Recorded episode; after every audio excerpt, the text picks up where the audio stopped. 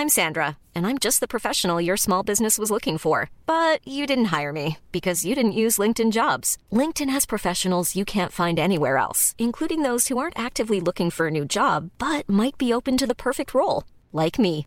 In a given month, over 70% of LinkedIn users don't visit other leading job sites. So if you're not looking on LinkedIn, you'll miss out on great candidates like Sandra. Start hiring professionals like a professional. Post your free job on linkedin.com/people today.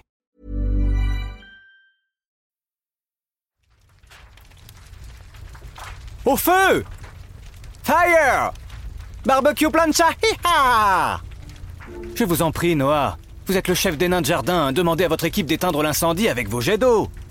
Ah, nous sommes utiles maintenant. C'est nouveau.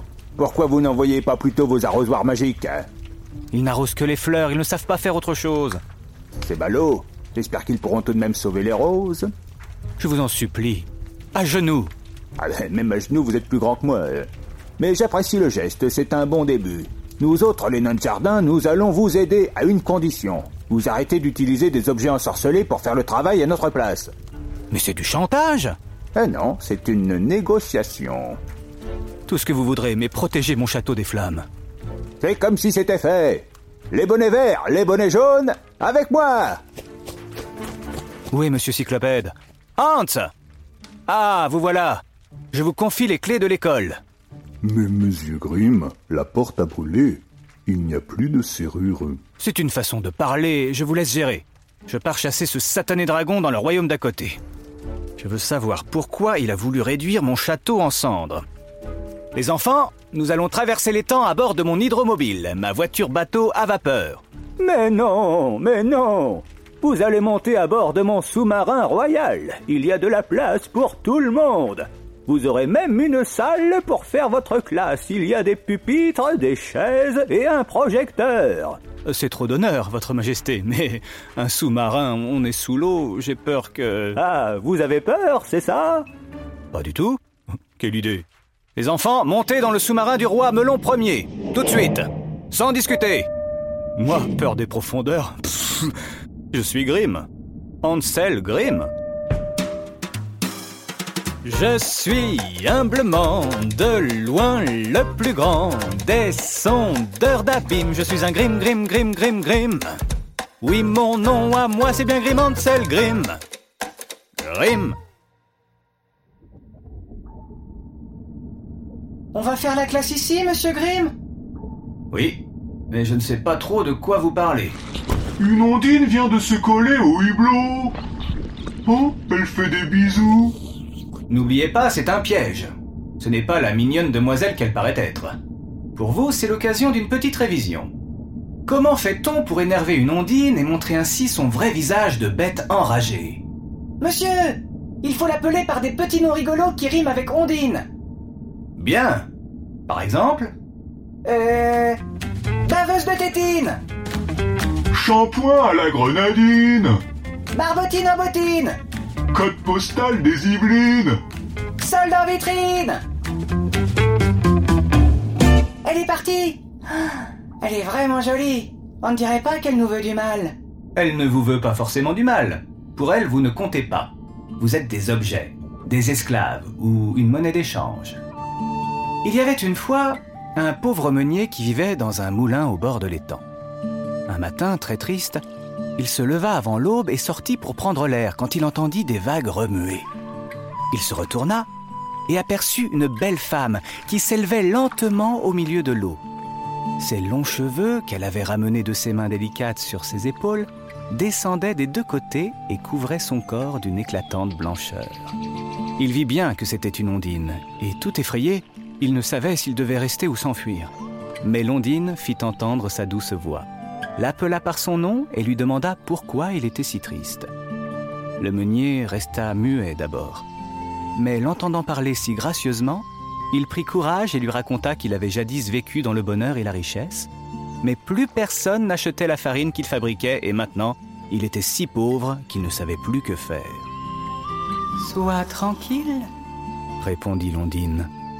je te rendrai plus riche et plus heureux que tu ne l'as jamais été. Seulement, il faut que tu me promettes de me donner le fruit du travail de ta femme. La femme du meunier ne travaillait pas, mais ça, il ne comptait pas le dire à cette belle créature, et il lui promit ce qu'elle demandait, pensant l'avoir dupée. Mais quand il rentra chez lui, sa femme venait d'accoucher d'une petite fille. Alors il comprit. Le travail de sa femme, c'était d'avoir donné naissance à son enfant, et le fruit, c'était sa fille elle-même. Tel est pris qui croyait prendre. L'histoire est finie Ah non, ça commence. Le bonheur rentra dans la maison du meunier. Ce qu'il entreprenait réussissait toujours. Il semblait que les caisses et les coffres se remplissaient tout seuls, et que l'argent se multipliait dans l'armoire pendant la nuit. Au bout de peu de temps, il se trouva plus riche que jamais. Mais il ne pouvait pas s'en réjouir tranquillement. La promesse qu'il avait faite à Londine lui déchirait le cœur. Chaque fois qu'il passait près de l'étang, il craignait de la voir monter à la surface et lui rappeler sa dette. Il ne laissait pas l'enfant s'avancer près de l'eau. Au fil des années, pourtant, il devint moins méfiant dans son bureau de marbre. Il comptait son argent. Et c'est sa fille chérie qu'il envoyait à sa place moudre les grains de blé au moulin. Elle avait désormais 11 ans, et ce jour-là, pour enlever la farine qu'elle avait sur les mains, elle décida de les laver dans l'eau de l'étang. Mais à peine les avait-elle plongées que Londine sortit du fond.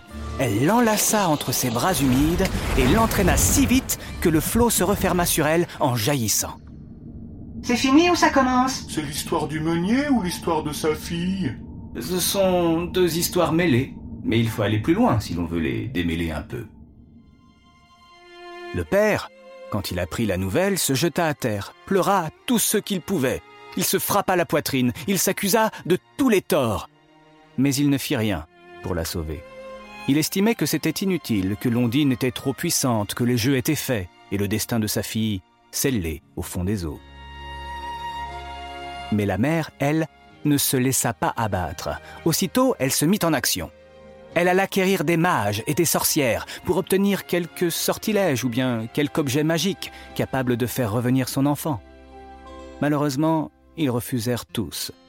Ils craignaient l'ondine de l'étang et ils ne voulaient pas se mouiller.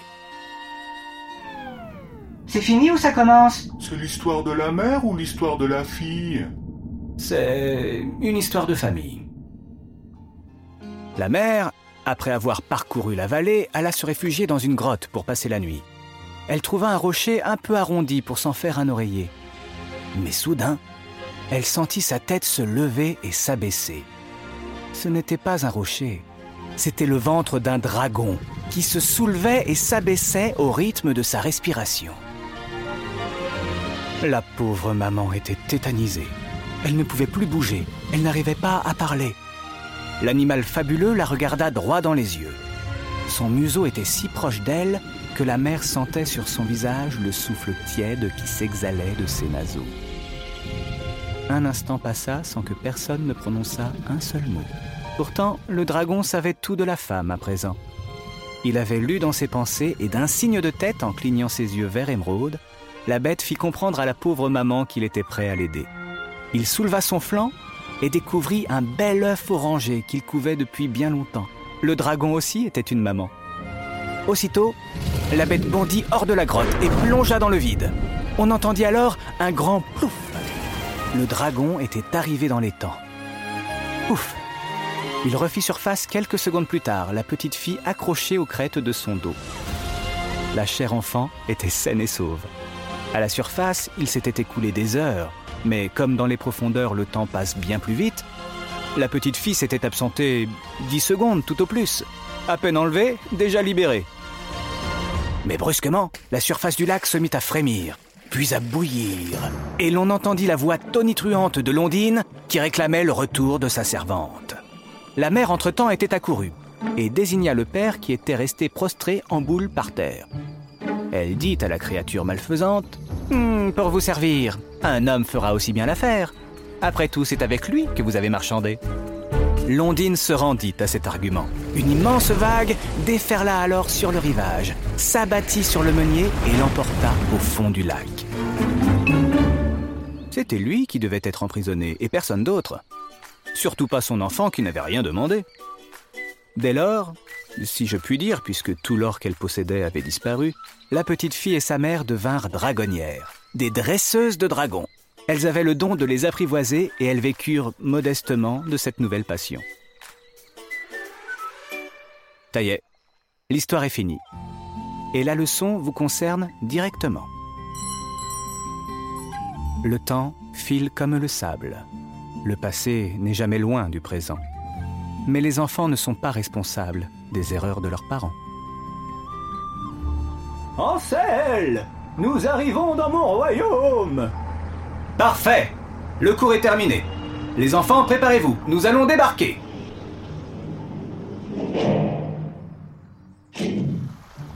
Vous voyez les dégâts Le port entier a brûlé Je vois. Quand est-ce arrivé? Euh, Il y a quelques jours Pourquoi? Le brasier est encore chaud, comme si l'incendie s'était déclaré ce matin. Vous me traitez de menteur? Nullement, Votre Majesté, je m'interroge encore, ce n'est pas habituel. Allons discuter de tout cela dans mon palais, autour d'un bon repas. J'ai fait préparer du cochon grillé. Alors on reste dans le thème. L'est-il? Le cochon est grillé et le porc a brûlé. Est-ce qu'il y a le port où on met les bateaux et le porc, le, le cochon? Et ça se dit pareil. Et comme il y en a un qui est carbonisé et l'autre qui est grillé, ben, c'est un jeu de mots, Ah oui, très drôle. n'est-ce pas?